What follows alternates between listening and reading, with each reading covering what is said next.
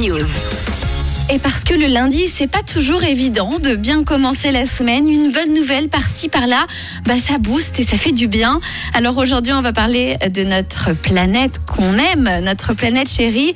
Et on va parler des arbres, des arbres qui ne seront plus coupés dans l'une des dernières forêts tropicales vierges du monde, alors qu'une douzaine d'organisations du Belize se sont réunies pour acheter un lot de 950 km de la forêt. Cette nouvelle zone protégée baptisée Belize Maya euh, Constitue une partie de l'immense Selva Maya, c'est la forêt Maya, la deuxième plus grande forêt tropicale primaire d'Amérique.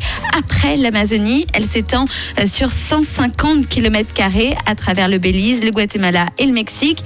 L'exploitation forestière y est maintenant interdite. Ça, c'est la grande et belle nouvelle.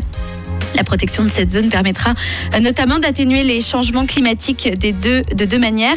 De un, en prévenant les émissions de gaz à effet de serre euh, dues à la perte d'arbres et en permettant que les arbres continuent d'absorber l'excès de carbone de l'atmosphère. Et aussi, bonne nouvelle, les animaux emblématiques comme le jaguar ou l'oslo, ainsi que des espèces en danger d'extinction comme les tortilles fluviales d'Amérique centrale ou les tapirs ont maintenant un espace sécuritaire où vivre paisiblement.